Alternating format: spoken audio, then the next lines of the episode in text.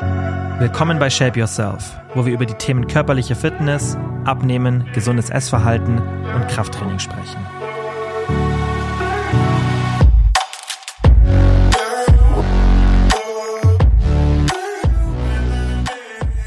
Hallo und herzlich willkommen zu einer neuen Podcast-Folge. Bevor wir mit der heutigen Folge loslegen, ein Hinweis auf eine Aktion von More Nutrition. Am Sonntag, den 4.6., gibt es um 11 Uhr eine Woche lang 20% auf alle Proteine bei More Nutrition. Ich würde euch empfehlen, seid schnell, weil da sind die meisten Sorten immer ziemlich schnell ausverkauft. Es gibt ja bisher schon das More Clear Skin Glow. Das ist im Endeffekt eine Protein-Limo plus Kollagen plus Hyaluron. Ja, einfach eine Kombi für Muskeln und Haut. Und jetzt ganz neu gibt es das More Skin Glow Neutral. Also das ist kein Protein, sondern eine reine Kollagenmatrix für Haut, Knochen und Gelenke plus eben Hyaluron. Und ich empfehle euch entweder Einmal täglich More Skin Glow Neutral. Also wenn ihr das Produkt wollt, ja, dann würde ich es euch so empfehlen. Entweder einmal täglich das More Skin Glow Neutral plus eins der drei Proteine von More, entweder das More Clear, Total Protein oder Total Vegan Protein, könnt ihr dann mischen. Oder ihr macht einmal täglich das More Clear Skin Glow, weil da ist dann direkt das Hyaluron und das Kollagen für die Haut drin. Restliche Shakes dann einfach eins der normalen Proteine nehmen, also More Clear, Total Protein oder Total Vegan Protein. So mache ich es auch gerade. Und ähm, es gibt auch noch ganz viele Restocks. Total Protein Pudding kommt zurück. Total Protein Sahne, nämlich auch oft zum Kochen, ist super und ganz, ganz vieles mehr. Ich verlose unter allen, die über meinen Code Kilian bestellen, zwei More-Pakete. Bis Freitag mir da einfach einen Screenshot per DM in Instagram schicken.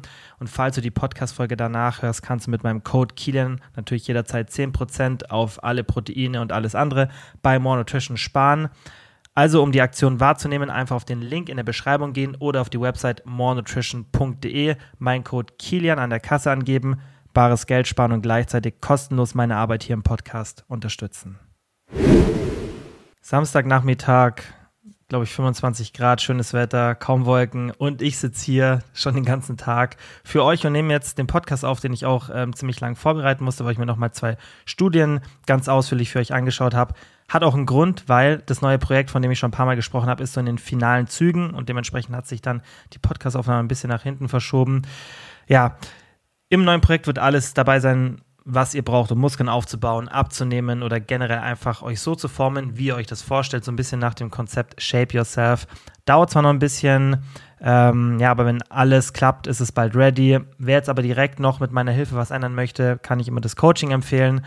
Aktuell machen viele eine PSMF, also so eine optimierte Highspeed-Diät, eine wissenschaftliche Highspeed-Diät. Jetzt gerade vom Sommer machen es einfach viele auch im Coaching. Ähm, und damit haben wir extrem gute Erfolge, gar keine negativen Situationen, weil eine PSMF so eine extreme Diät ist ja auch nicht das, was ich euch generell empfehle. Deswegen sowas eher in Begleitung durchführen, weil da muss man schon auf ein paar Sachen achten. Aber wenn man es richtig macht, funktioniert gerade richtig geil bei richtig vielen.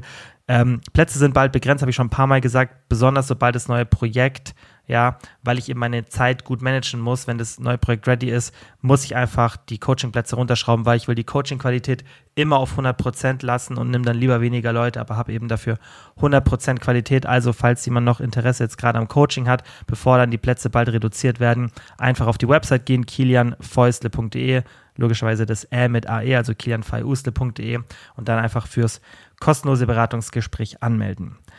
So, für die heutige Folge Schauen wir uns an, ob Süßstoffe wirklich beim Abnehmen helfen. Habe ich ja schon in der letzten Folge versprochen, dass dieses Thema kommt, weil Süßstoffe, klar, werden immer häufiger konsumiert, aber die Frage ist, hilft es denn auch wirklich was? Wir schauen uns Studien an und auch die konkreten Ergebnisse und gehen dann auch im Coaching-Corner-Segment in konkrete Empfehlungen und machen dann zum Abschluss noch ein kurzes QA und würde sagen, wir fangen jetzt direkt an mit dem Thema der Woche. Helfen Süßstoffe beim Abnehmen? Wir haben uns ja schon in Folge 177 angeschaut, welche Auswirkungen Süßstoffe auf die Gesundheit und Darmbakterien haben. Das heißt, falls du die Folge noch nicht gehört hast, kannst auch danach hören, weil die bauen jetzt nicht wirklich aufeinander auf, würde ich dir aber empfehlen. Deswegen schauen wir uns heute nicht die Sicherheit von Süßstoffen an oder auch nicht die Auswirkungen von Darmbakterien, sondern wir schauen uns wirklich nur die Auswirkungen auf das Gewicht und Gewichtsveränderungen an, weil das ist natürlich auch ein ganz, ganz relevantes Thema und kann man ja auch immer getrennt betrachten von irgendwelchen gesundheitlichen Auswirkungen, auch wenn klar Darmbakterien und so weiter oft Auswirkungen haben, ja, auch aufs Körpergewicht und Thema Abnehmen. Aber trotzdem kann man das auch isoliert betrachten und wie gesagt, wir haben es ja schon gemacht in Folge 177, deswegen Schauen wir uns jetzt erstmal an, was sind denn so die typischen Behauptungen ja, in Bezug auf Süßstoffe. Es gibt immer so Aussagen wie unnatürlich und Chemie. Ja, ist, eigentlich sind es nicht so gute Argumente, weil wir wohnen alle in Häusern oder in Wohnungen und das ist auch nicht wirklich natürlich und alles, was wir so zu uns nehmen, besteht aus Chemie. Was die meisten meinen, ist halt synthetisch und das wäre auch das bessere Wort. Also ich weiß ja schon, was die meisten mit dieser Aussage meinen, ah, das ist Chemie synthetisch fände ich, fänd ich ein besseres Wort, aber wir konsumieren ganz, ganz viele synthetische andere Sachen. Und nur weil was synthetisch hergestellt wird, ist es ja nicht gleich ungesund, weil auf der Basis ist ja trotzdem irgendwas Chemisches, wie jetzt irgendwie ein Apfel oder eine Orange. So. Und das ist kein großer Unterschied. Das heißt, man muss sich sowas dann immer in einem Studienkontext anschauen und darf nicht sagen, ah, das ist jetzt synthetisch, also per se schlecht oder das ist irgendwie unnatürlich, Klar gibt es dann schon oft Tendenzen, ja, wenn wir irgendwas während der Evolution schon immer konsumiert haben. Ja, ist ja mein Argument zum Beispiel beim Thema äh, Obst und Fructose. Das ist halt so weit in uns verankert, also von Primaten bis zu uns. Es ist ganz, ganz stabiler Bestandteil der Ernährung immer gewesen. Und dann ist es natürlich ein schwaches Argument, wenn man sagt, okay, das ist was Ungesundes, weil dann hätte sich in der Evolution das nicht so ähm, entwickelt, dass wir das auch ständig weiter konsumieren, wenn es tatsächlich problematisch für uns wäre. Natürlich ist es auch nicht immer dann die totale Sicherheit, dass wenn wir irgendwas während der Evolution auf eine bestimmte Art und Weise gemacht haben, dass es dann immer direkt sicher ist. Aber es zeigt, finde ich, doch eine ganz gute Tendenz. Es ist vielleicht ein besserer Vergleich als dieses natürlich und unnatürlich oder irgendwie chemisch oder nicht chemisch. Aber trotzdem muss man sowas immer isoliert betrachten und dann, wenn es irgendwo Bedenken gibt, ja, erstmal ein bisschen genauer hinschauen. Zweite Behauptung, was immer so kommt, ist, dass es nicht sicher für die Gesundheit ist. Und ähm, das stimmt nicht. Ja, also das haben wir eigentlich ganz gut in Folge 177 geklärt. Natürlich ist die Datenlage noch nicht perfekt. Wobei die gesundheitliche Datenlage, finde ich, ist schon ziemlich dicht. Gerade Darmbakterien, diese Subkategorie der Gesundheit, da ist es vielleicht noch nicht perfekt, ja, aber in Bezug auf die Gesundheit, da gibt es schon bei den Süßstoffen, gerade die bei uns in Europa zugelassen sind, sehr, sehr verlässliche Langzeitdaten und die deuten alle darauf hin, dass es eben nicht so ist. Ja, also man müsste erstmal beweisen, dass es ungesund ist, weil es wirklich so eine Dichte an Daten gibt, dass da schon jetzt erstmal so die Aufgabe bei den Leuten ist, die sagen, sie sind ungesund, dass sie das auch wirklich beweisen, weil es zeigt gerade alles eher in eine andere Richtung. Drittes Argument ist oft ja eben nicht gut für die Darmbakterien. Da muss ich sagen, war ich früher selbst auch ein bisschen konservativer und habe auch gesagt, ja, weiß ich nicht, würde ich auch ein bisschen vielleicht reduzieren die, die den Podcast schon länger hören oder mir auf Instagram folgen, wissen das auch, dass ich das öfter gesagt habe. Und das war hauptsächlich, weil die Datenlage einfach noch nicht ganz klar war war auch aufgrund von Aussagen wie zum Beispiel Dr. Justin Sonnenburg, der das Stanford Mikrobiom Lab leitet und äh, da im Endeffekt auch Aussagen getroffen hat, wo er sagt, er konsumiert es selber nicht. Er, das habe ich auch immer gesagt, er hat nicht gesagt, dass es irgendwie negativ ist, aber er aufgrund der aktuellen Datenlage, das ist natürlich dann auch viel in vitro und viel Nagetierstudien, ähm, konsumiert das nicht, aber der hat allgemein eine sehr, sehr strikte Ernährung, also konsumiert auch kein Zucker und so weiter. Deswegen da muss man ein bisschen vorsichtig sein, auch wenn es nur von einer Person kommt. Aber generell war der Trend auch bei vielen Forschern in dem Bereich jetzt nicht immer super positiv, aber auch nicht super negativ, eher neutral. Und dann gab es ein paar Leute wie eben äh, Dr. Sonnenburg, die dann sich eher ein bisschen ja, konservativer dagegen ähm, ausgedrückt haben. Und ähm, das habe ich ähnlich gesehen. Und mittlerweile bin ich ein bisschen entspannter, würde ich sagen, auch aufgrund der Datenlage. Wie gesagt, da Folge 177 anschauen, gibt da interessante Analysen, einfach äh, Studien, die das ganz gut durchleuchten und ähm, da sieht man eigentlich, dass klar Populationen der Darmbakterien, die verändern sich immer, wenn wir neue Nahrungsmittel konsumieren. Das ist ganz normal. Das sieht man auch, dass zum Beispiel Leute, die in Japan wohnen, die eine ganz andere Ernährung haben als wir, also gar keine westliche Ernährung, sondern wirklich viele andere Lebensmittel, dass die komplett andere Darmbakterien, also nicht komplett, aber stark andere Darmbakterien haben als wir. Und man sieht auch, dass wenn wir irgendwas in der Ernährung verändern, dann verändert sich auch, verändern sich die Populationen der einzelnen Darmbakterienstämme. Das ist ganz normal. Aber die Effekte aufgrund dieser Veränderungen sind zum größten Teil neutral. Die können teilweise positiv sein, manchmal auch ein bisschen negativ, aber größtenteils sind die neutral und deswegen, wie gesagt, bin ich da auch mittlerweile auch ein bisschen entspannter. Ich habe aber davor auch schon immer gesagt, dass ich nicht glaube, dass Süßstoff negativ ist, sondern ich glaube, dass manche Menschen auf einen extrem hohen Konsum vielleicht nicht ganz so gut reagieren, auch in Bezug auf die Verträglichkeit. Das ist nämlich das, was ich einfach im Coaching oft beobachtet habe und das hat sich dann oft auch überschnitten von diesen Empfehlungen von Dr. Sonnenburg. Ich habe halt einfach oft beobachtet, dass Leute, die zu mir gekommen sind, und die sehr, sehr viel Süßstoffkonsum hatten, dass sie dann oft auch sagen, ah, ich habe so Magenprobleme und Verdauung und so weiter.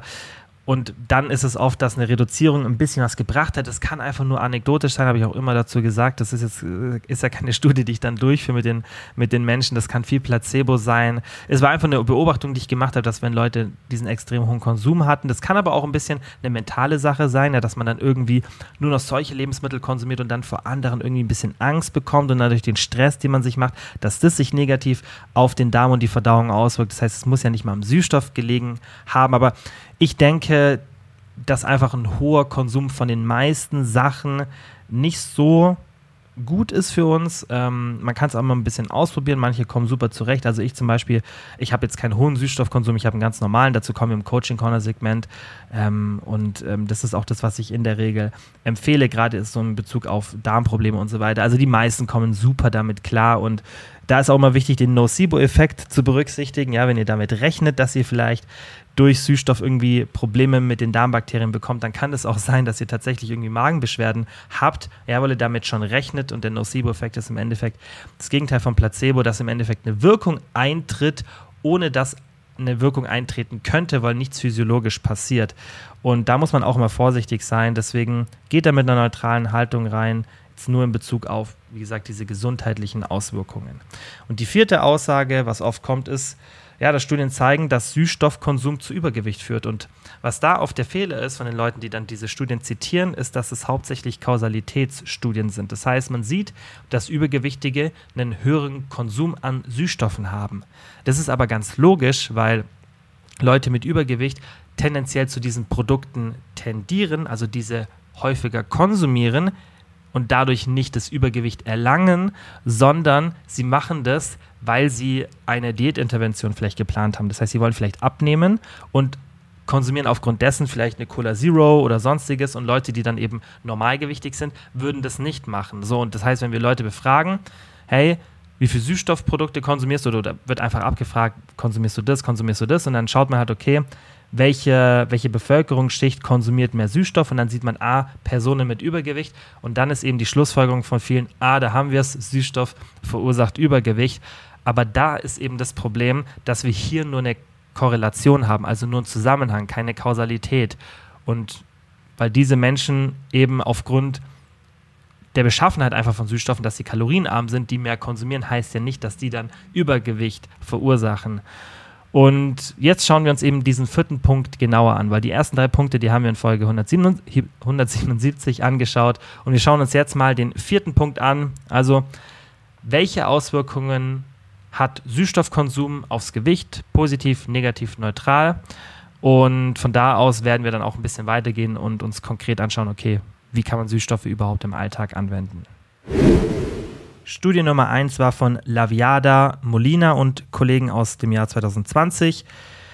Und was man da gemacht hat, ist eine Meta-Analyse, also eine Studie, die sich mehrere Studien anschaut und dann Schlüsse daraus zieht. Ähm, und da waren die Randomized Control Trials mit einer Mindestdauer von vier Wochen inkludiert. Und das Ziel der Studie war, dass man herausfindet, ob Süßstoffe beim Abnehmen oder auch der Reduzierung einer Gewichtszunahme helfen. Das heißt, wenn man Süßstoffe konsumiert, ob man dann auch langsamer zunimmt oder weniger, ja, also welche Auswirkungen das auch auf die Gewichtszunahme hat. Und das ist ein Punkt, der auch ganz, ganz relevant ist, weil Gewichtsabnahme ist ja mal ein Teil, aber das Gewicht zu halten, da tun sich die meisten ja auch sehr, sehr schwer. Und das zeigen auch die Studien, ja, dass wir eigentlich ganz gut wissen, wie man Gewicht verliert. Aber wo wir noch so ein bisschen im Dunkeln fischen, ist eben die Frage, wie kann man dieses Gewicht dann auch halten? Und darüber haben wir schon auch öfter gesprochen, sprechen wir ja auch regelmäßig hier drüber. Und deswegen ist, deswegen finde ich, ist es auch relevant, dass wir das immer wieder berücksichtigen. Wie kann man denn auch das Gewicht gut halten. Ja, also was kann man da zum Beispiel machen? Und Süßstoffe können da eben auch bei helfen. Das ist jetzt die Frage und das schauen wir uns an in dieser ersten Studie. Also da hat man erst eine große Meta-Analyse aller inkludierten Studien gemacht und hat dann gesehen, Süßstoffe führten zu einem größeren Fettverlust und einer geringeren Gewichtszunahme. Das heißt, es war wirklich, wenn man alle Studien anschaut, war das so das, das Ergebnis, dass Süßstoffe auf jeden Fall einen positiven Effekt hatten. Und dann hat man noch zwei interessante Sub-Analysen gemacht. Es waren insgesamt vier von so Unteranalysen und zwei davon waren interessant jetzt in Bezug auf Gewichtsabnahme und äh, Verringerung der Gewichtszunahme. Und da hat man eben Süßstoffe gegen eine Kontrollgruppe getestet oder eben Placebo gegen Wasser oder Zucker. So. Und wenn man dann sich so die generellen Ergebnisse anschaut, dann hat man gesehen, okay, Nummer eins, Süßstoff führt zu einer größeren Gewichtsabnahme, ja, oder einer geringeren Gewichtszunahme als Zucker. Das heißt, Süßstoff schon mal besser als Zucker. Was ein Wunder, hätten wir jetzt, glaube ich, alle erwartet. Was dann eher interessanter ist, dass man bei Süßstoff ähnliche Ergebnisse sieht wie bei Placebo oder Wasser. Das heißt, da war der Effekt dann schon nicht mehr so groß. Und darauf kommen wir jetzt dann auch später zu sprechen. Im zweiten hat man sich angeschaut, okay, was war bei einer Diät ja, oder einer normalen Ernährung, also keine restriktiven Ernährungsform, also im Endeffekt keine Diät. Was waren da die Ergebnisse? Und da hat man gesehen, dass während einer Diät keine positiven, aber auch keine negativen Auswirkungen da waren. Aber bei einer normalen Ernährung, ja, also wenn man nicht versucht hat, aktiv eine Diät zu machen, dann war tendenziell ein größerer Gewichtsverlust oder eine geringere Gewichtszunahme zu beobachten. Das heißt, wenn wir uns eher ein bisschen intuitiver nach Gefühl einfach ernähren, dann haben die schon mehr Daseinsberechtigung. Ja, und wie gesagt, zu diesen Themen kommen wir später nochmal genau. Studie 2 schauen wir uns auch noch kurz an, war von McGlynn und Kollegen aus dem Jahr 2022. Es war auch eine Meta-Analyse mit 17 Randomized Control Trials, erwachsene Männer und Frauen ohne irgendwelche speziellen gesundheitlichen Zustände. Und da hat man drei Getränke-Substitutionen untersucht. Einmal Süßstoffgetränke, ja, für zuckerhaltige Getränke ausgetauscht, dann Wasser für zuckerhaltige Getränke und dann Süßstoffgetränke für Wasser. Und ja, man hat sich mehrere Gesundheitswerte angeschaut. Wir fokussieren uns jetzt aber auf die Veränderungen im Körpergewicht und der Körperzusammensetzung, weil sonst brauchen wir ewig, wenn wir die ganze Meta-Analyse durchgehen. Und die Ergebnisse waren auch interessant. Wenn man Süßstoffgetränke statt Zuckergetränke konsumiert hat, dann hat man gesehen, reduziertes Körpergewicht, BMI und KFA. Ja, also Körperanteil, BMI, Körpergewicht geht alles runter. Süßstoff statt Zucker, wieder gleiches Ergebnis. Auch jetzt nicht irgendwie ja, was Neues oder was man sich nicht denken kann. Dann Wasser gegen Zuckergetränke, da hat man keinen großen Unterschied gesehen, aber Wasser tendenziell ein bisschen besser. Und dann bei Süßstoffgetränke gegen Wasser, da hat man auch eine signifikante Gewichtsabnahme gesehen, jetzt anders als in der ersten Meta-Analyse. Und ich will jetzt auch gar nicht so lang über diese einzelnen Studien reden und habe das auch relativ schnell für euch so zusammengefasst. Die sind wie immer in der Beschreibung, falls sich das jemand genauer anschauen möchte. Aber ich finde, das Fazit ist jetzt relevanter. Ja, und das zeigen beide Studien eben. Und das ist auch das, was ich generell immer empfehle. Wir haben eher so neutrale bis positive Ergebnisse in der Gewichtsabnahme oder beim Verhindern einer Gewichtszunahme. Aber es ist jetzt auch nichts, was einen total vom Hocker haut. Also die Ergebnisse sind jetzt auch nicht so extrem groß. Ja, bei der einen Studie haben wir gesehen, also bei der ersten Meta-Analyse, dass im Allgemeinen so 1 bis 1,5 Kilogramm zusätzlicher Gewichtsverlust oder eben 1 bis 1,5 Kilogramm geringere Gewichtszunahme in einem Zeitraum von drei bis sechs Monaten ja einfach zu sehen war.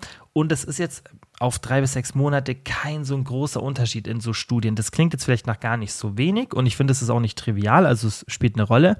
Aber es ist auch nicht so, dass wenn man eine Intervention startet und dann sagt, so, ich integriere jetzt einfach Süßstoff und dann go for it, so wie es oft empfohlen wird, oder was heißt oft empfohlen wird oder oft praktiziert wird, dass man einfach nur irgendwie so, so Austausch ja, Lebensmittel macht, ähm, dann funktioniert es in der Regel nicht so extrem. Dann funktioniert es bis zu einem gewissen Grad, aber man muss schon auch noch andere Interventionen vornehmen. Viele Sachen, über die wir hier ja immer wieder im Podcast sprechen.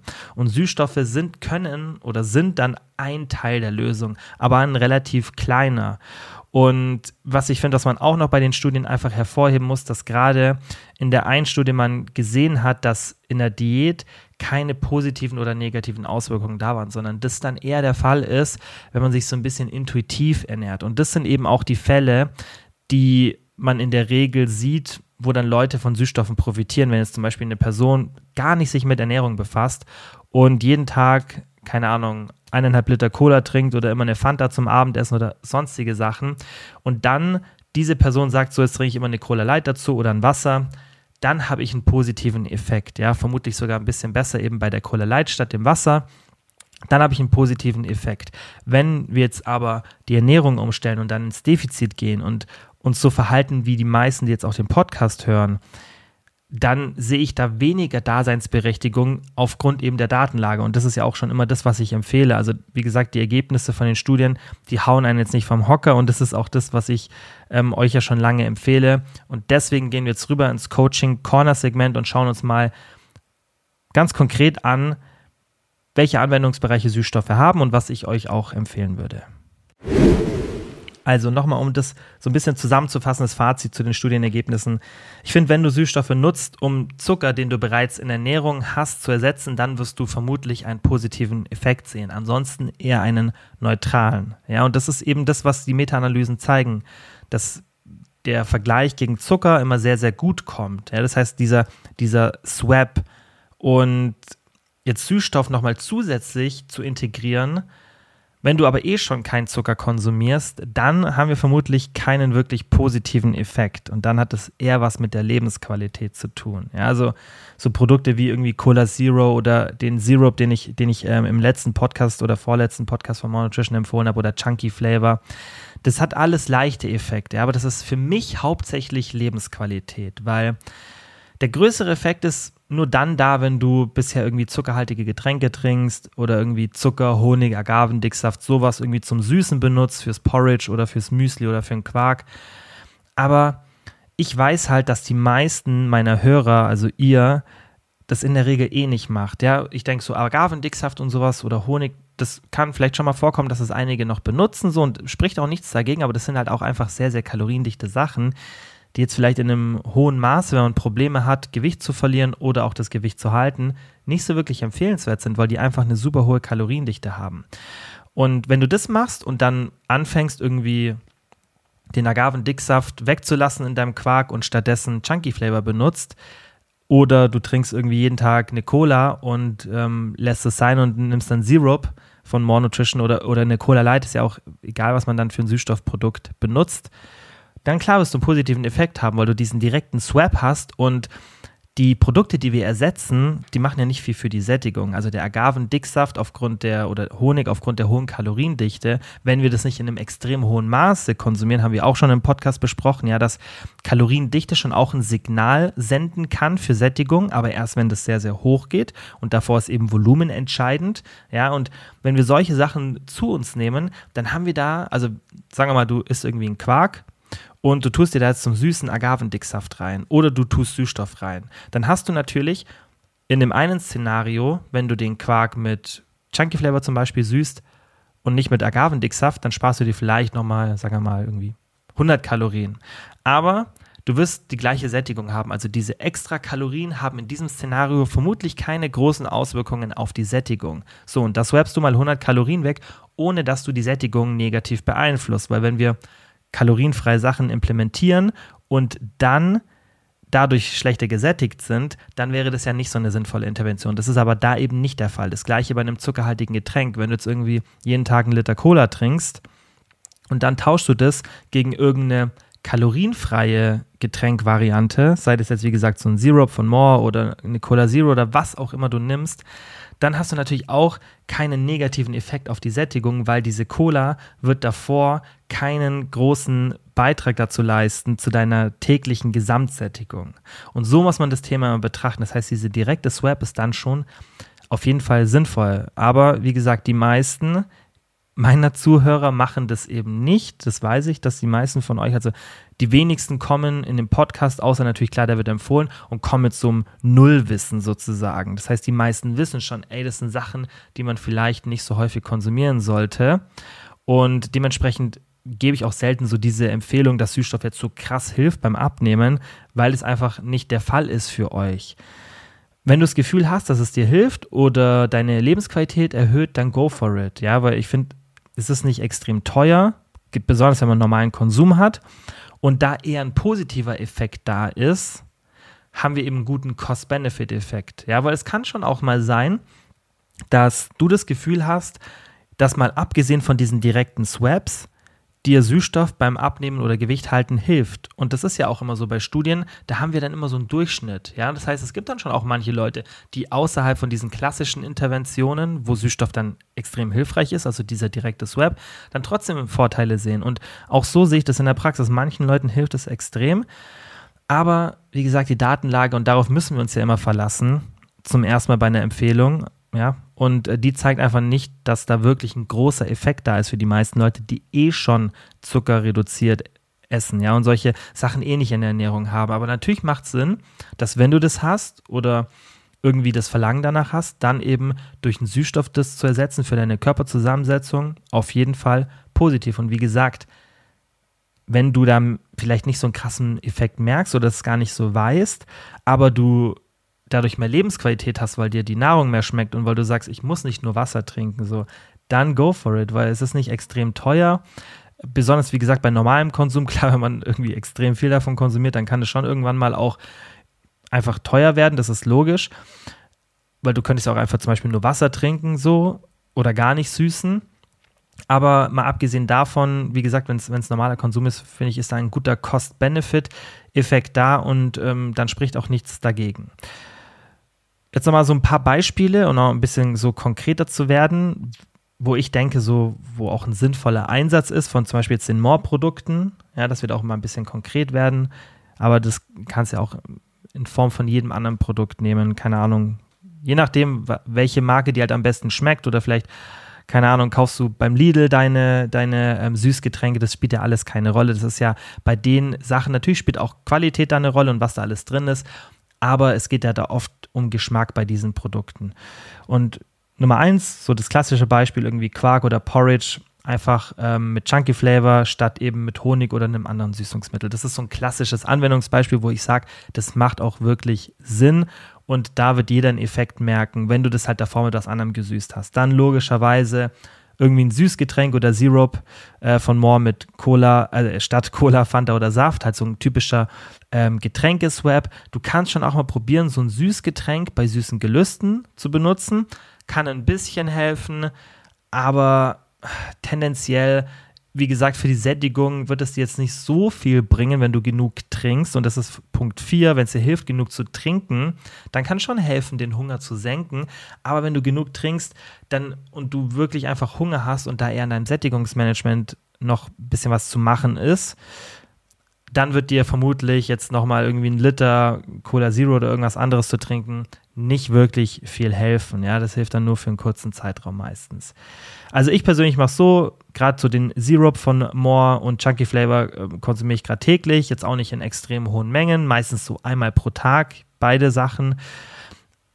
Könnte aber auch ohne die beiden mein Gewicht zu behalten ähm, oder auch abnehmen. Es erhöht halt einfach die Lebensqualität. Ich denke auch beim Abnehmen, gerade so bei den Sachen, die ich esse, hilft es mir dann schon auch, gerade in Bezug auf die Lebensqualität, aber würde auch easy ohne gehen. Also das ist alles kein Muss das kann halt helfen. Und ich beim ich konsumiere es halt gerade, weil ich will jetzt nicht irgendwie abnehmen. Bald, ich habe ja schon auf Instagram gesagt, bald mache ich mit euch eine kleine Diät. Und ja, ähm, deswegen, ich konsumiere es hauptsächlich aufgrund von Lebensqualität, weil ähm, ich jetzt nicht so auf die Süße verzichten will. Aber auch ganz, ganz wichtig, gerade wenn ihr mit dem Sättigungsmanagement vielleicht noch nicht so on point seid oder da ein bisschen, bisschen Probleme habt, sage ich ja immer, beachtet die Genießbarkeit und Essen sollte keine 10 von 10 sein, ja, und auch nicht zu süß. Das heißt, reduziert da einfach den Konsum ein bisschen, macht euch in der Diät alles nicht so perfekt schmackhaft, es soll schon gut schmecken, aber probiert es mal aus. Das ist mein Tipp für euch für die Sättigung, haben wir schon öfter hier besprochen.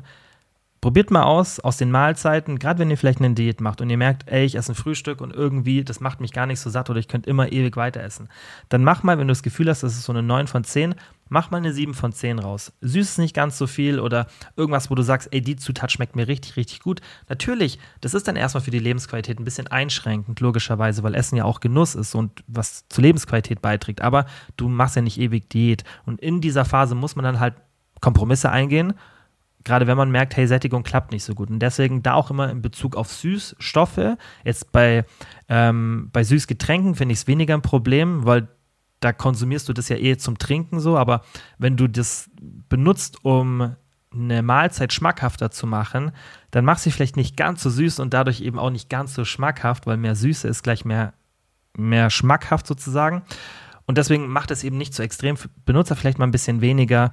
Probier einfach mal ein bisschen rum. Aber wie gesagt, das Fazit ist, wenn du das Gefühl hast, dass die Süßstoffe helfen, go for it auf jeden Fall. Ich konsumiere es auch täglich, schon seit Jahren. Also ich habe auch keine Pause wirklich gehabt. Ich habe die Zufuhr immer ein bisschen reduziert so und ich ähm, nehme echt wenig Süßstoff so, aber In anderen Szenarien würde ich vielleicht ein bisschen mehr nehmen, das einfach, weil ich auch nicht so einen Tagesablauf habe, dass ich da so viel essen kann. Dazu kommen wir jetzt auch gleich im QA. Äh, aber dementsprechend macht es so, wie es für dich gut funktioniert und, und betrachte es einfach so, dass gerade für die Gesundheit nochmal Hinweis Folge 177 keine negativen Auswirkungen zu beobachten sind aktuell und in Bezug aufs Gewicht sind neutrale oder wenn dann eher positive Effekte da. Es sind auf jeden Fall keine negativen Effekte da. Das wird ja manchmal behauptet. Das ist, finde ich, das Allerwichtigste, was wir mitnehmen können. Und das andere ist dann einfach ein bisschen Präferenz oder sagen wir es so, aufgrund dieser Datenlage können wir uns den Luxus herausnehmen zu sagen, ich teste das einfach, wenn es mir hilft, dann dann hilft es mir, dann ist es gut. Und wenn es mir nicht hilft, dann habe ich zumindest die Sicherheit, dass nichts Negatives in Bezug auf Gesundheit oder Körpergewicht passieren kann, weil der Effekt, wie gesagt, in den Studien, wenn dann neutral ist oder positiv. Das heißt, wir haben hier eigentlich nur was zu gewinnen und deswegen auch immer ja der Hinweis von mir, aber das kann ja dann auch jeder selber für sich die Entscheidung treffen, logischerweise, oder, oder sich diesen Hinweis geben, hey, dann ist ja eher der finanzielle Aspekt, wenn ich einen neutralen bis positiven Effekt habe. Bei einem neutralen Effekt dann wäre ja der finanzielle Aspekt relevanter, ja, weil ich habe ja keinen wirklichen Nutzen und wenn das Ganze dann nicht kostenlos ist, dann finde ich, muss man das immer berücksichtigen. Aber wie gesagt, neutraler Effekt für den Gewichtsverlust hat ja nichts mit der Lebensqualität zu tun. Das heißt, wenn ich sage, zum Beispiel so ein Süßgetränk, ja, also irgendwie Fanta Zero, Cola Zero, Zero, was auch immer das ist, hilft mir einfach dabei, mein Leben sozusagen mehr zu genießen, weil ich nicht immer nur Wasser trinke, dann ist es ja ein ganz anderes Argument. Dann hat das ja nichts nichts mit den körperlichen Ergebnissen sozusagen zu tun. Das war jetzt relativ kurz im Vergleich zu den sonstigen Themen, ähm, Fokus, Einheiten oder Coaching Corner Segmenten. Da gehen wir meistens eher so Richtung eine halbe Stunde. Das war jetzt, glaube ich, eher so 20 Minuten, aber das reicht, um das Thema zusammenzufassen, weil so komplex ist es eigentlich gar nicht und die Ergebnisse sind eigentlich auch relativ ja, ähm, immer auf dem gleichen Level und ich denke, ihr konntet da auch das mitnehmen, was ihr dann für die Praxis mitnehmen müsst. Und jetzt würde ich sagen, gehen wir rüber in QA. Frage Nummer eins für heute. Wie sieht ein Full Day of Living bei dir persönlich aus? Also ich mache jetzt mal keinen Tag so am Wochenende, auch wenn ich meistens am Wochenende auch arbeite, ist aufgrund ähm, meiner Freunde oder so meines Freundeskreises mein Tagesablauf da trotzdem anders, weil da machen wir einfach viel mehr. Da haben die meisten arbeiten dann nicht und dann haben die mehr Zeit und dann ist klar, dass wir da, also dass ich mich auch dem normalen Rhythmus anderer da anpasse. Das ist halt so, auch wenn ich mir viel so, mein, oder nicht viel, ich kann mir meine Zeit eigentlich komplett selbst einteilen. Trotzdem richtet sich mein Rhythmus dann in dem, was ich mache, schon immer ein bisschen an dem, was auch so generell in der Gesellschaft für einen Rhythmus herrscht, eben dieses typische so 9 to 5 und dann abends erst machen, weil ich halt einfach Freunde habe, die auch zum größten Teil einfach im Angestelltenverhältnis sind und logischerweise sich dann auch nach so Zeiten richten müssen und ich einfach ein sehr sozialer Mensch bin und dann einfach viel mit denen, also mein Alltag, wie der abläuft, richtet sich eher an dem, so was ich mit meinen Freunden mache und der Rest, den plane ich so ein bisschen drumherum. Gibt aber auch Situationen wie jetzt zum Beispiel, wo ich dann ähm, jetzt sind gerade alle unterwegs, wo ich dann halt nicht mitgehe, weil ich einfach noch arbeiten muss. Das ist aber immer unterschiedlich. Aber jetzt mal so ein typischer Wochentag, also so Montag bis Donnerstag oder manchmal auch Montag bis Freitag, ist eigentlich ziemlich gleich bei mir. Ich stehe auf, dann putze ich mir die Zähne, gehe raus, mache einen kleinen Spaziergang, meistens so 10, 15 Minuten, einfach, dass so ein bisschen Sonnenlicht an meine Augen rankommt, dass ich einfach meinen Tag-Nacht-Rhythmus gut setzen kann und dass ich auch einfach ein bisschen meinen mein Körper bewege, meinen Kreislauf ein bisschen nach oben bringe. Und ich finde, es tut so für die Energielevel tagsüber immer extrem gut, wenn man sich einmal kurz bewegt hat. Also, das habe ich früher gemacht, dass ich aufgestanden bin, Zähne geputzt, irgendwie vielleicht was gegessen, direkt an Laptop gegangen bin.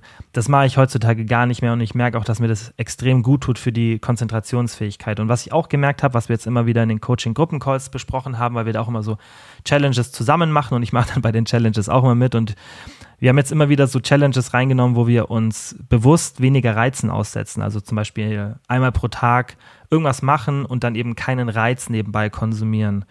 Ja, einen Reiz kann man ja, weiß nicht, ob man Reiz konsumieren kann, aber ihr, ihr wisst, was ich meine, irgendwie einen Podcast hört oder sonstiges.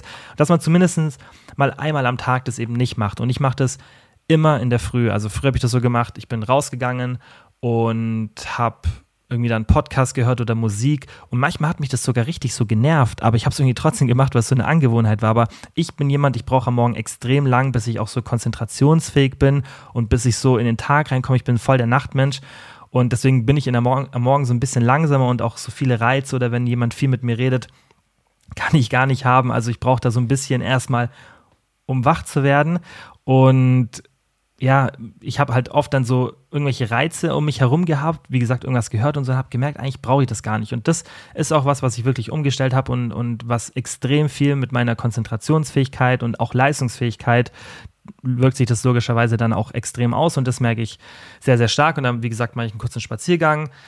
Dann bin ich wieder zu Hause. Meistens schaue ich dann irgendwie kurz ins Handy. Das mache ich, also beim Laufen mache ich das eigentlich gar nicht. Da, ich habe das Handy zwar dabei, aber ich bin jetzt irgendwie gar nicht am Handy. Natürlich davor schon manchmal, so nach dem Aufstehen. Also da bin ich jetzt nicht so super konsequent, wie ich es gerne wäre. Schau dann irgendwie, ob irgendwas Wichtiges ist oder so, aber in der Regel gibt es jetzt nichts, äh, wo die Welt sofort von untergeht und äh, dann frühstücke ich erstmal was in Ruhe.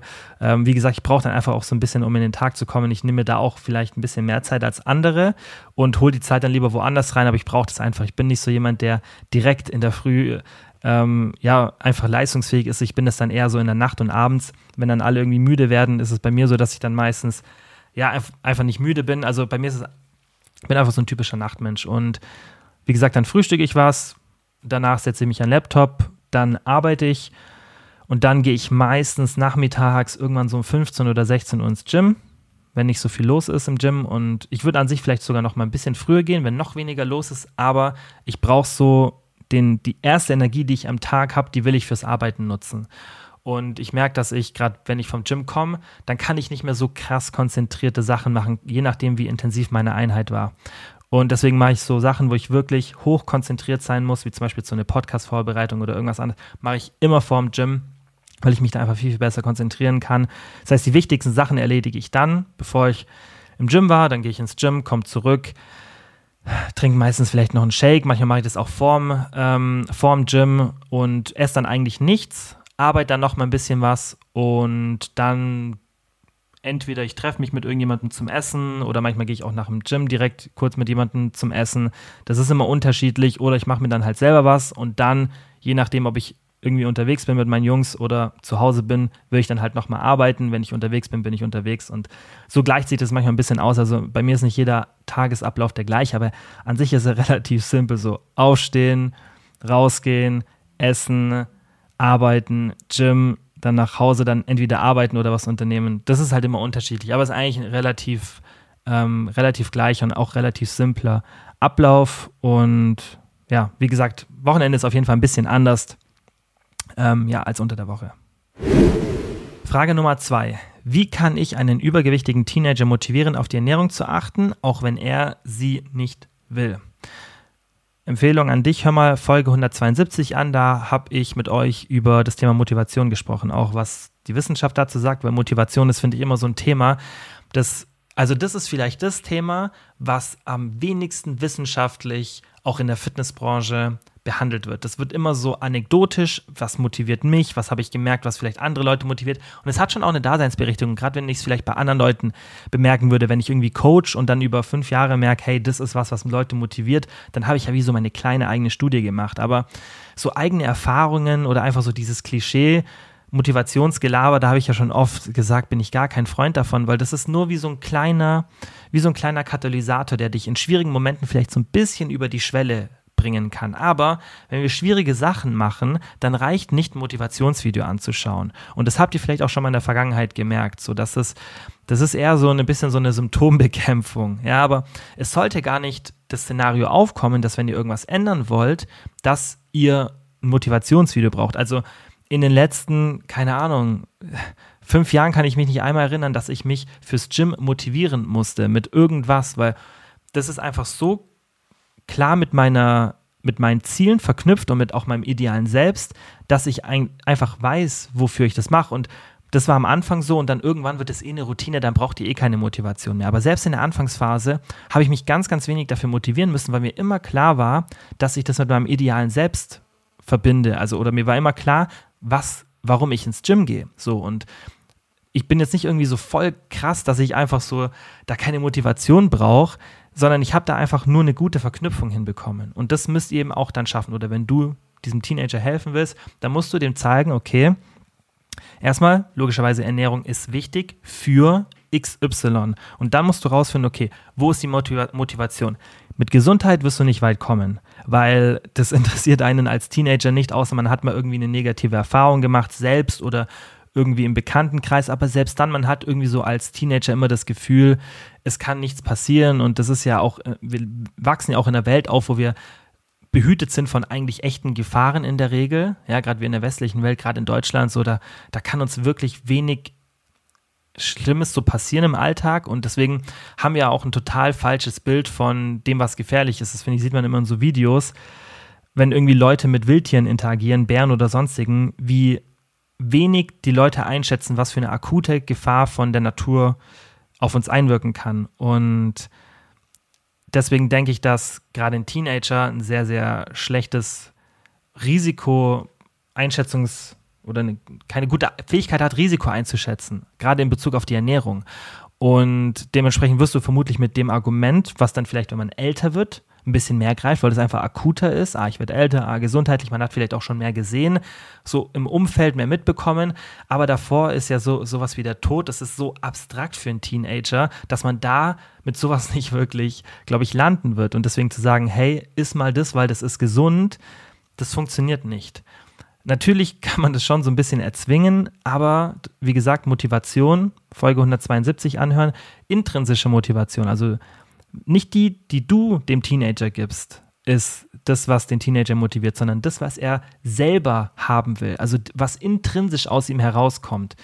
Und da musst du einfach nur das finden, was ihn motiviert. Ja, vielleicht irgendwie mit, mit, Vorbildern arbeiten oder einfach irgendwie vielleicht Richtung, Richtung Leistungsfähigkeit, vielleicht Sport. Also vielleicht, vielleicht macht der oder die irgendwie einen Sport, wo das dann helfen kann, vielleicht nochmal ein geringeres ähm, Gewicht zu haben oder vielleicht auch ein bisschen so über den, den ähm, ästhetischen Aspekt zu kommen. Ja, also das kommt immer darauf an, was diese Person motiviert, in was für einer Lebenssituation es ist.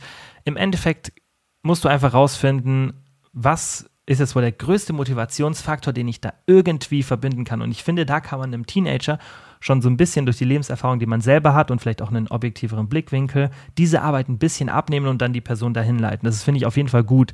Aber trotzdem muss man halt dem Teenager selber überlassen, worin er die Motivation sieht. Und ähm, ja, das, das ist einfach ein Thema, das so schlecht kommuniziert wird in der Fitnessbranche, Thema Motivation, obwohl es eigentlich gar nicht so kompliziert ist. Also gerade wenn ihr mal die Folge 172 anhört und ich weiß nicht mehr, ob es davor oder danach die Folge war bezüglich Zielsetzung, das ist eigentlich kein Hexenwerk. Natürlich gibt es da noch mal Nuancen und so, man braucht vielleicht auch ein bisschen Erfahrung, aber es ist eigentlich, wie dieses ganze Schema funktioniert, ja auch von dem idealen Selbst. Es ist jetzt kein Hexenwerk und das könnte man eigentlich super leicht kommunizieren, aber es wird dann halt immer nur so dieses, dieses Hau drauf oder einfach dieses Kopf durch die Wand Motivation und irgendwelche komischen Motivationsreden und so. Und wie gesagt, das ist ein Katalysator, aber das das bringt alles nichts, wenn man nicht selber verstanden hat, für was man eine Sache macht. Und da gibt es, wie gesagt, wissenschaftliche Daten darüber, dass das auch ein Fakt ist, dass wir so motiviert werden. Man muss, muss einen Grund oder einen Sinn einfach dahinter verstehen und ähm, muss das ein bisschen, nicht jetzt auch in einer spirituellen Art und Weise, so Sinn dahinter verstehen, aber man muss halt einfach wissen, wofür mache ich das und was bringt mir das wirklich. Frage Nummer drei. Trainierst du deinen Bauch? Ja, aber vermutlich deutlich weniger, als die meisten denken würden.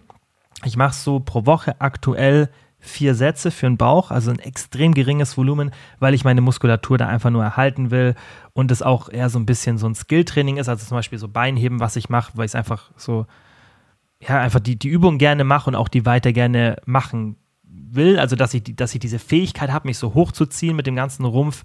Ähm, aber ansonsten habe ich jetzt nicht so die, die, die große Hoffnung, dass da bei meinen Bauchmuskeln noch viel passiert. Allgemein passiert bei mir körperlich einfach jetzt nicht mehr viel so. Und ich bin jetzt auch im Sommer an einem Punkt, wo ich einfach mein Training extrem runterschraube vom Volumen. Also ich mache teilweise nur noch so 30, 40 Prozent von meinem normalen Trainingsvolumen. Wird sicherlich im Herbst oder Winter, da werde ich noch mal so ein bisschen Spezialisierungstraining machen für ein paar Muskelgruppen. Aber jetzt im Sommer mache ich so viel anderen Sport. Ich war die Woche, glaube ich, sechs Stunden oder so Fußball spielen. Also da kann ich gar nicht mehr so viel ins Gym gehen und will es auch nicht, weil es passiert bei mir eh nicht mehr viel. Ich bin so nah meinem genetischen Limit und ähm, weil das halt dann einfach eher jetzt so ein bisschen Erhaltungstraining ist und auch beim Bauch mache ich da jetzt nicht mehr so viel. Wie gesagt, wenn dann die Zeit wieder ein bisschen anders ist, werde ich sicherlich wieder ein bisschen mehr machen. Und ich, ich liebe es auch noch. Also ich gehe immer gerne ins Gym. Ich gehe auch vier, fünf Mal die Woche ins Gym, mache halt sehr, sehr kurze Einheiten. Aber ich habe jetzt nicht so das extrem hohe Volumen, was ja dann teilweise auch, oder ein bisschen höheres Volumen, was auch notwendig ist, wenn man irgendwie Fortschritte machen will. Wobei man auch mit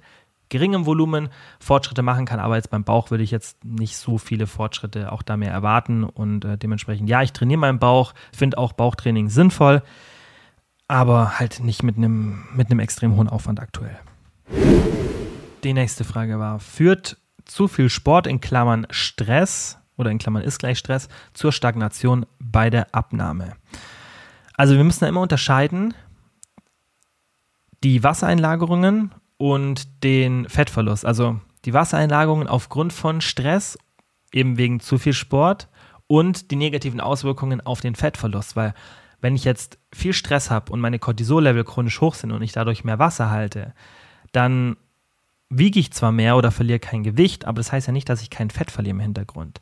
Trotzdem ist hohes Cortisol auch nicht so gut für den Fettverlust. Der ist nicht so gut für den Stoffwechsel, ist nicht so gut für die Fettmobilisierung, ist nicht so gut für die ähm, Nährstoffpartitionierung. Also Cortisol hoch zu haben ist nie gut für, den, äh, für die Abnahme. Definitiv kann auch zu viel Sport zu einer Stagnation führen, aber nicht aufgrund von irgendeinem Stoffwechsel oder weil du kein Fett mehr verbrennst, sondern einfach, weil andere Mechanismen einsetzen. Ja, dein Körper wehrt sich einfach mehr. Das heißt, du machst sehr, sehr viel Sport. Bei Frauen ist es dann oft so, also bei Männern ist es nicht so krass der Effekt, aber der ist auch da. Aber bei Frauen ist dann oft so, der Hunger geht nach oben, die Need, also die spontanen Aktivitäten sinken und dann kommt eben Kalorienzufuhr und Kalorienverbrauch kommen sich dann immer näher und näher, sodass das Defizit verschwindet. Vielleicht sogar ohne, dass du es merkst. Wenn du aber viel Sport machst und deine Schritte zählst und deine Kalorien zählst und du diese beiden Variablen nicht aneinander kommen lässt, sodass sie sich nicht zueinander hinbewegen und du hältst weiter das Defizit hoch, dann kannst du das schon auch so ein bisschen erzwingen, aber du wirst trotzdem in Probleme reinlaufen, weil irgendwann wird der Hunger so extrem, dass du einen starken Food-Fokus entwickelst, weil du kannst vielleicht die Kalorien noch einhalten, aber irgendwann klappt es nicht mehr und genau dann entstehen eben so Essattacken und so weiter. Es kann aber auch sein, dass du dann irgendwann so lethargisch wirst, dass du auch einfach nicht mehr schaffst, die, die Schritte einzuhalten. Also das Ganze zu erzwingen, ist jetzt auch nicht so empfehlenswert. Aber rein auf physiologischer Ebene kann man das dann schon noch ein bisschen erzwingen. Aber irgendwann, wenn Cortisol sehr, sehr hoch ist, wie gesagt, wird auch die Nährstoffpartitionierung nicht so gut. Fettmobilisierung ist alles nicht so optimal. Ähm, Lean Body Mass, also gehört für mich dann auch zu die, zur Nährstoffpartitionierung, also wie viel Lean Body Mass, also fettfreie Körpermasse man dann noch hält in der Diät oder wie viel man eben verliert wirkt sich dann auch irgendwann negativ aus. Also es ist nie gut, zu viel Sport zu machen. Aber du solltest auch nicht damit rechnen, dass wenn du viel Sport machst, dass es sich jetzt super negativ auswirkt. Weil wenn du merkst, nö, das geht und ich fühle mich wohl damit und es ist auch Sport, den ich gerne mache und ich nehme dann einfach ein bisschen mehr Kalorien zu mir, weil ich ja auch einen höheren Kalorienverbrauch habe, dann kann das auch ganz gut funktionieren. Also geht auch nicht mit so einer negativen Einstellung rein, weil wieder hier Nocebo-Effekt, du kannst schon auch deine Stresslevel hochbringen, indem du denkst, oh nee, jetzt habe ich schon wieder eine Sporteinheit gemacht, ah, wirkt sich negativ aus. Also versuch da einfach ein bisschen neutraler zu denken, zu beobachten, was mit deinem Körper passiert, ja, deine Biomarker zu beobachten, Schlaf, ähm, Stresslevel, Energie und so weiter, Libido und dann kannst du auch von da aus die Entscheidung dann treffen und auch sehen, okay, sollte ich den Sport ein bisschen reduzieren oder klappt es so, wie ich es gerade mache? Letzte Frage für heute. Ich mache jeden zweiten Tag ein 1000 Kalorien Defizit statt jeden Tag 500. Gibt es da Nachteile? Nein. Also, ob du jetzt an den zwei Tagen eben das Kaloriendefizit erfüllst oder ob du das aufteilst auf mehrere Tage, ist ja rein physikalisch kein anderes Energiedefizit. Und es gibt jetzt auch nicht so die beste Idee, dass man sagt, hey, du musst immer ein konstantes Kaloriendefizit machen oder immer Calorie Cycling. Es gibt halt viele Varianten. Ja, wir besprechen ja auch hier mal mehrere Möglichkeiten. PSMF, Calorie Cycling, normal. Also da gibt es ganz, ganz viel. Und da ist eben wichtig, dass du testest, was funktioniert für dich in Bezug auf Beständigkeit. Und gerade so die, die Stoffwechselanpassungen, ja, das wird jetzt zwar den QA hier sprengen, aber die sind hauptsächlich abhängig vom Körperfettanteil. Natürlich schon auch von der Defizithöhe, gerade über einen längeren Zeitraum, aber es ist gerade auch wieder eine neue Studie rausgekommen, wo man ziemlich gut gesehen hat, dass über einen längeren Zeitraum bei Frauen auch die Krafttraining machen, also sehr, sehr relevant für viele, die jetzt zuhören, dass genau in dem Szenario, wenn man vergleicht eine aggressive Diät mit einer langsamen Diät, dass es keine Unterschiede gibt, auch in der Körperzusammensetzung, im Stoffwechsel und dass eher der Körperfettanteil entscheidend ist, das zeigt ja auch schon Literatur aus den Jahren zuvor. Also man sollte da eher nach dem gehen, was kann ich denn für die Beständigkeit machen? Und so mache ich es auch im Coaching immer. Also wir probieren dann immer verschiedene Varianten aus, mal mit irgendwie ein paar Erhalttagen, mal mit einer konstanten Diät, mal mit einer PSMF gemischt. Also man kann da ganz viel ausprobieren und irgendwann findet man eine Variante, die richtig, richtig gut für einen funktioniert oder Intermittent Fasting. So. Es gibt nicht die eine perfekte Variante, sondern es gibt eine ganz große Toolbox, die man benutzen kann. Das ist ja auch schöner. Dann hat man einfach viel, viel mehr Flexibilität und sollte dann schauen, einfach was für einen funktioniert. Natürlich wenn du fragst, gibt es da Nachteile? Es kann schon Nachteile bringen, ja, dass du zum Beispiel sagst, wenn ich jetzt einmal ein 1000 Kalorien Defizit habe, ich kriege das einfach nicht hin, an meinem Tag den Hunger zu kontrollieren und habe dann so viel Hunger und dann habe ich eine schlechte Beständigkeit, weil ich dann wieder Essattacken habe. Klar, für dich kann es dann schon Nachteile geben, aber nicht per se über, eine, über den Querschnitt sozusagen der Bevölkerung. Für manche klappt es gut, für manche klappt es nicht so gut und das ist dann eher eine Sache der Beständigkeit. Natürlich muss man diese Sachen immer auf dem Schirm haben. Ja, wenn ich jetzt zum Beispiel ein größeres Kaloriendefizit habe, wie gehe ich dann damit um und so weiter. Aber solange du das machst, ja, solange du ganz, ganz viele Sachen auf dem Schirm hast und dann eben nicht einfach so mit dem Kopf durch die Wand sagst, ich ziehe das jetzt durch und habe an dem Tag so Hunger und dann kompensiere ich es immer, aber egal, so, solange du mit der Einstellung nicht so rangehst, sondern einfach reflektiert auf dein Verhalten schaust und auch die Sachen beachtest, die wir hier immer wieder besprechen, dann spricht da gar nichts dagegen. Und auch ein kleiner Teaser im neuen Projekt wird es auch mehrere Möglichkeiten geben, wie man dann eine Diät macht. Ja, also da wird es dann auch nicht nur eine Standarddiät geben, weil ich auch nicht so der Freund davon bin. Und das wisst ihr ja, wir besprechen hier immer ganz viele Methoden. Und ich sage ja schon immer, Beständigkeit ist Nummer eins und es gibt viele Tools, die für viele helfen wo ich halt kein Freund davon bin, ist, dass man sagt, das ist die eine, perfekt, äh, die eine Diät, die perfekt ist für jeden. Wenn man so eine Diät beschreiben müsste, dann wäre es eben die Diät, und das mache ich ja schon auch so. Also zum Beispiel auch dieser Spruch, deine letzte Diät, den habe ich ja irgendwie mal vor ein paar Jahren dann immer so benutzt und den benutze ich jetzt auch noch gerne. Und wenn ich so meine Diät beschreibe, also meine Kilian-Diät, dann ist es eben schon, wo ich sagen würde, in, meinen, in meinem Blickwinkel die perfekte Diät, aber das ist dann auch nicht, dass ich sage, die hat diese und jene festen Sachen, an die muss sich jeder halten, sondern dann umfasst meine Diät eben, guck mal, du kannst das oder das oder das machen. Das wäre dann für mich die perfekte Diät. Eine perfekte Diät ist im Endeffekt die mit vielen Optionen, mit vielen Möglichkeiten und eben nicht Intermittent Fasting ist die beste Diät oder Low Carb ist die beste Diät oder eine PSMF ist die beste Diät, sondern die beste Diät ist die, die einem mehrere Optionen zur Möglichkeit gibt, wo man vielleicht auch manchmal ein bisschen abwechselt. Ja, also das ist die perfekte Diät und nicht die eine einzige Variante.